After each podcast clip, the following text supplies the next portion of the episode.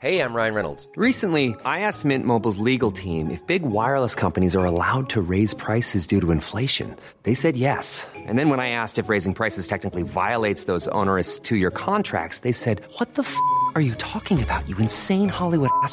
So to recap, we're cutting the price of Mint Unlimited from $30 a month to just $15 a month. Give it a try at mintmobile.com slash switch. $45 upfront for three months plus taxes and fees. Promo for new customers for limited time. Unlimited more than 40 gigabytes per month. Slows. Full terms at mintmobile.com.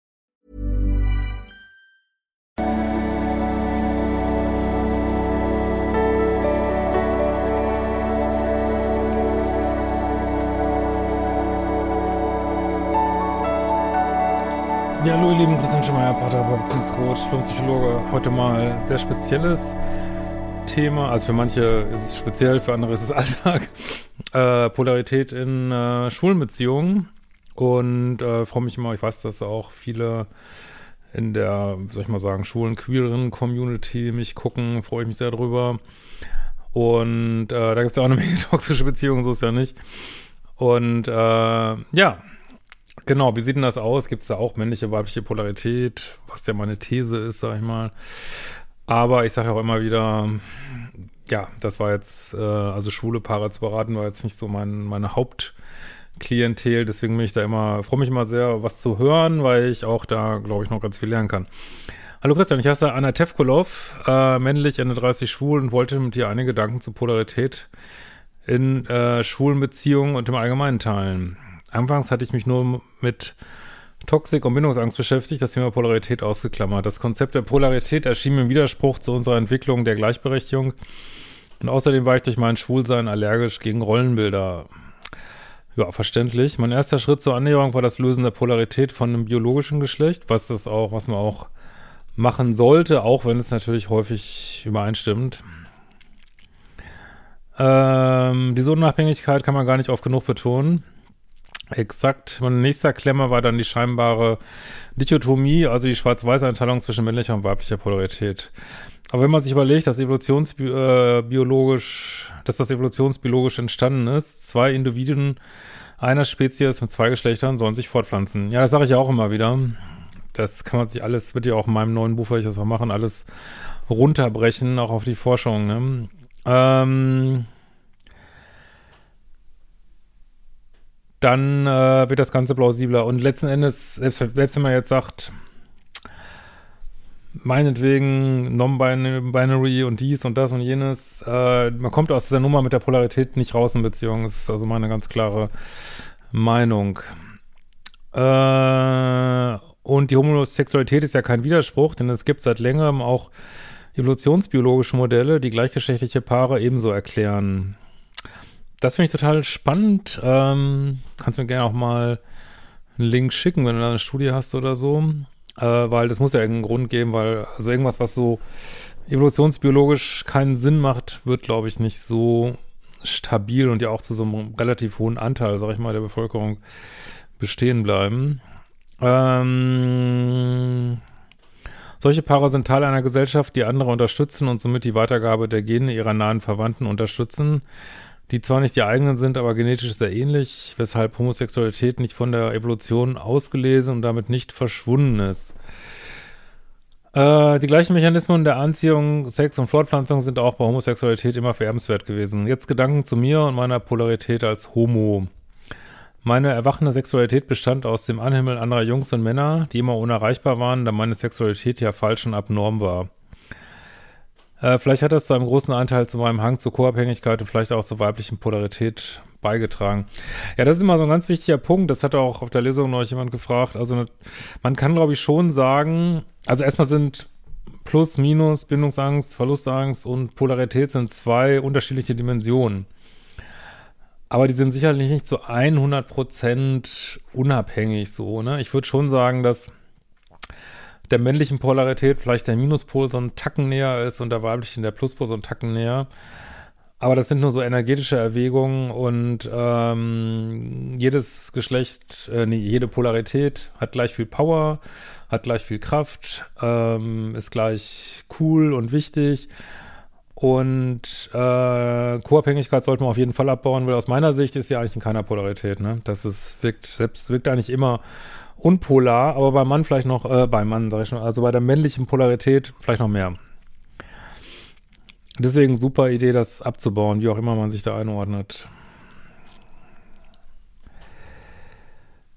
Ähm, das wird auch immer ein bisschen abgetan mit Co-Abhängigkeit. Immer so, die anderen haben ja schwere Probleme, aber ich bin ja nur co-abhängig. Äh, Co-Abhängigkeit ist einfach, macht dein Leben so viel schlechter. Du verdienst so viel weniger Geld, du hast weniger Erfolg. Also das ist echt ein totaler Bremsschuh.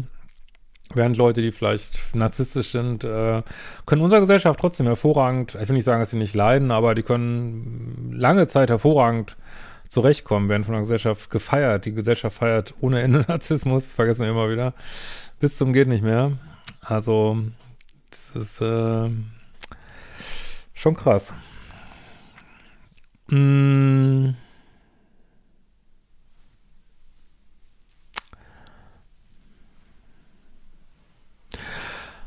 Äh, erst danach folgte Ende 20 meine erste äh, toxische Affäre. Er starker Minuspol und ich Pluspol und co-abhängig und in einer weiblichen Polarität. Dann folgte eine weitere Beziehung, die unteraktiviert war und trotzdem sieben Jahre dauerte. Ja, die sind ja oft sehr stabil.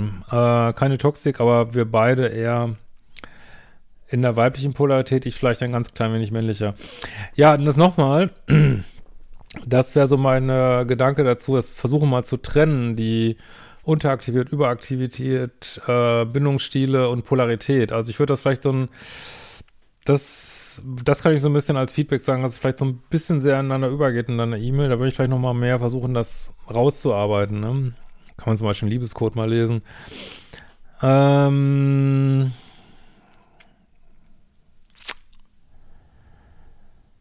so, aufgrund der Unteraktivität und mangelnder Chemie also was natürlich schon stimmt, dass Unteraktivität kann ein Hinweis sein, auch auf mangelnde Polarität der Partner, ne? Tatsächlich, das ist schon richtig.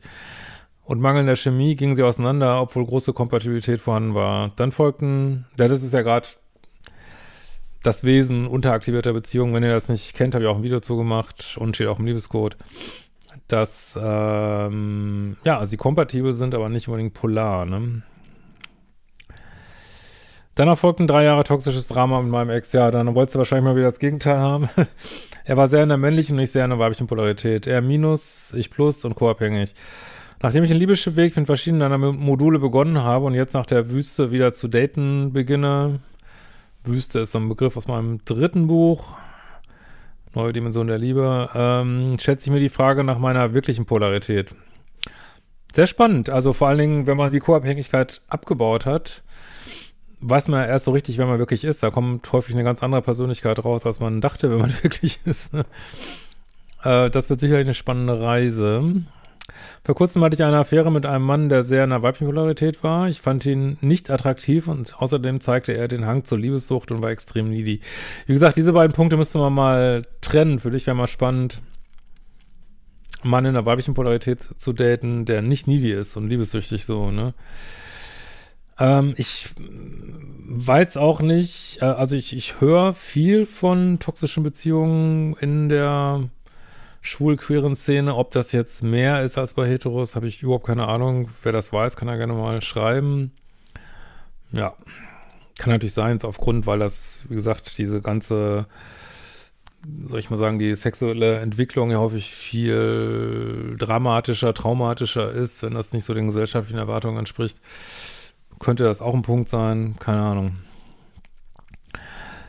Ähm, das rückte mich kurzzeitig in den Minuspol und ich beende diesen Kontakt, Kontakt. Instinktiv fühle ich mich zur weiblichen Polarität zugehörig und habe jetzt erstmal den weiblichen Datingkurs gemacht. Ja, das ist auch, was ich immer empfehle für queere Menschen, dass sie eben den Kurs machen mit der entsprechenden Polarität. Mit diesem bin ich zum großen Teil sehr in Resonanz. Okay. Allerdings kann ich mich nicht mit allen Aspekten der weiblichen Polarität identifizieren. Was auf mich zutrifft, ist das Nährende, das Verständnisvolle, ein wenig das Versorgende, das Gebende. Durch meine Entwicklung zur Selbstliebe und der Eigenständigkeit, die ich mit den Kursen erarbeitet habe, entdecke ich auch mehr und mehr Anteile meiner gesunden Ego-Anteile, ja, das sollten aber auch Menschen in der weiblichen Popularität entdecken. Ne? Du kannst als Frau wirklich komplett abgegrenzt, tough sein und trotzdem voll in der weiblichen Polarität. Ne? Und das ist auch das Ziel, denke ich. Also da wäre, glaube ich, wichtig, dass das nochmal mehr Trends, ne? Den geradlinigen Weg, eine Mission, Entscheidungsfreudigkeit, emotionale Unabhängigkeit, Verteidigung meiner Grenzen und Meinungen. Trotzdem finde ich immer noch Männer attraktiv, die in ihrer männlichen Polarität sind und in der weiblichen tören mich nicht an. Auch finde ich männlichere Körper attraktiver. Ich würde sagen, ich habe körperlich auch ein eher männliches Erscheinungsbild. So klar kann ich mich jedenfalls bis jetzt noch nicht einer Polarität zuordnen, tendiere aber eher zu weiblichen. Ja, also finde ich super, wenn ihr das so erforscht äh, wen das betrifft. Und das kann alles gut sein. Das sind auch Sachen, da bin ich, also ich bin da super neugierig, ich weiß es wirklich nicht. Äh, könnte mir auch vorstellen, in queeren Beziehungen, äh, dass vielleicht so in einer gegebenen Beziehung schon eine klare Aufteilung ist, aber vielleicht wechselt man da eher, vielleicht ist das auch schwieriger festzustellen. Ähm, ja, da muss man sicherlich noch viel mehr gucken, wenn man sich für dieses Konzept äh, interessiert. Aber ja, freue mich, wenn ihr mir da schreibt. Also da habe ich auch so Wissenslücken, sage ich mal. Ich weiß, auch nicht, wer das weiß. Ich glaube, da gibt es noch viele Wissenslücken. Ähm, so, ich, ich wollte gerne drei Hypothesen mit dir teilen. Erstens denke ich, dass ich im letzten Drittel des Liebeschiff-Weges einfach noch ausprobieren muss, welcher Polarität ich zugehöre. Ja, das denke ich auch. Und das wahrscheinlich sehr häufig vorkommt, wenn man durch Toxik Co-Abhängigkeit jahrelang von sich selbst abgelenkt war. Absolut. Und äh, denk bitte nicht, guck auch mal unbedingt mal ein neues Buch dann rein, äh, denk bitte nicht, dass die weibliche Polarität in irgendeiner Weise schwächlich ist. Absolut fucking lutely not, ne? Ist genauso äh, stark wie die andere. Ähm, ich vermute, dass viele Gay-Männer der 80er-Jahrgänge und früher ebenfalls wegen einer erschwerten Entwicklung ihrer Sexualität Probleme haben, sich in einer Polarität sicher wiederzufinden. Kann ich mir total vorstellen. Zweitens denke ich, dass Polarität ein Konzept ist, was für Heteros und Homos gleichermaßen stimmt, aber der Unterschied zu uns Homos ist, dass wir nur ein biologisches Geschlecht haben. Aber es gibt doch 500 biologische Geschlechter. Nein, Spaß. Äh, und deshalb vielen die Zuordnung schwerfällt. Ja, das glaube ich auch. Das ist ähm, echt schwierig, weil also es gibt eigentlich, es gibt verschiedene Layer, ne? Also es gibt den Layer Polarität, dann gibt es den Layer Bindungsstile. Also was, was so Dating-Entscheidungen angeht. Dann gibt es den Layer Optik irgendwie, ne? Und du kannst zum Beispiel, nehmen wir mal ein lesbisches Paar, du kannst als äh, lesbisches Paar, als Frau kannst du eine sehr feminine Optik haben, aber trotzdem von der Energie her in der männlichen Polarität sein, ne? Das ist komplex. Ich glaube, das ist ganz schön komplex bei euch. Das ist, glaube ich, auch so. Aber das ist durchaus möglich, ne? Kannst du, also das ist auch selbst, glaube ich, auch bei lesbischen Paaren, Paaren sehr schwierig. Dann denkt man vielleicht, ja, ich bin hier eine Femme, also das ist ja dann weibliche Polarität und stellt dann aber fest, ähm, ja, ich, ich kleide mich zwar als Form, aber innen drin bin ich das eigentlich gar nicht. Und das macht vielleicht manchmal auch das Dating schwierig, ne? Dass man vielleicht die Polaritäten auch nicht so klar identifizieren kann wie bei Heteros. Und vielleicht auch schwerer ist dann das Richtige so rauszufinden, ne? Äh, mag sein, dass sich das mit der Genderentwicklung schon ändert, aber jedenfalls bin ich in einer Welt aufgewachsen, die sehr stark heteronormativ war und in der die Gesellschaft noch viel stärkere Erwartungen an die Geschlechterrollen gestellt hat. Drittens denke ich, ja, man muss auch immer wieder gucken, was wir oft miteinander durcheinander bringen, ist Gleichberechtigung, was immer richtig und gut ist, mit äh, nicht gleich sein. Ne? Das sind halt ganz verschiedene Sachen. Man sollte Gleichberechtigung sollte nicht dazu führen, dass wir alle gleich sein müssen. So, das macht keinen Sinn. Ne? Ähm Drittens denke ich, dass Polarität sich in der Realität nicht immer so eindeutig manifestiert, wie man häufig denkt. Natürlich muss man bei der Erklärung immer plakative Beispiele nennen, um es anschaulich zu machen, muss eine solche Erklärung immer etwas polarisieren.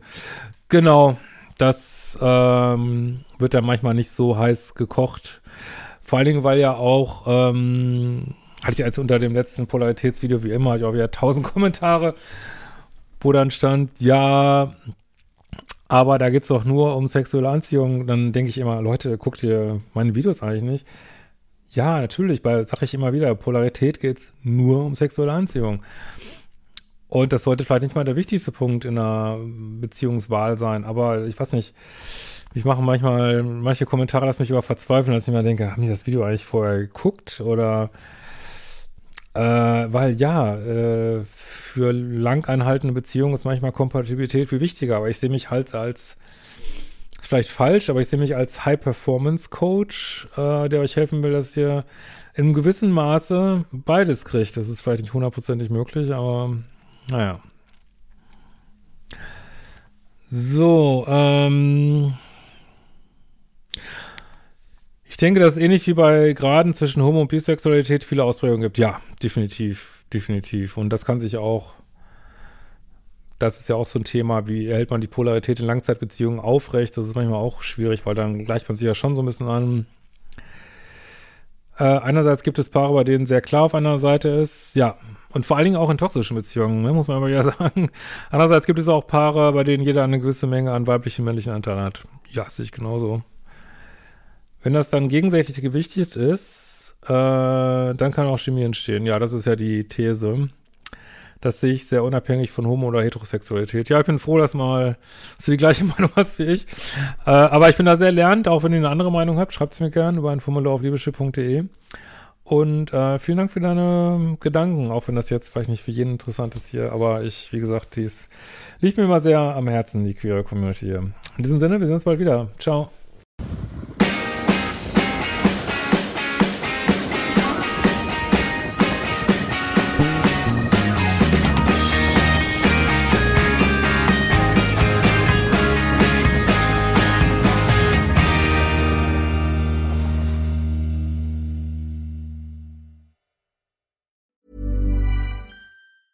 Ever catch yourself eating the same flavorless dinner three days in a row? Dreaming of something better? Well, HelloFresh is your guilt-free dream come true, baby. It's me, Kiki Palmer. Let's wake up those taste buds with hot, juicy pecan-crusted chicken or garlic butter shrimp scampi. Mm. Hello Fresh. Stop dreaming of all the delicious possibilities and dig in at HelloFresh.com.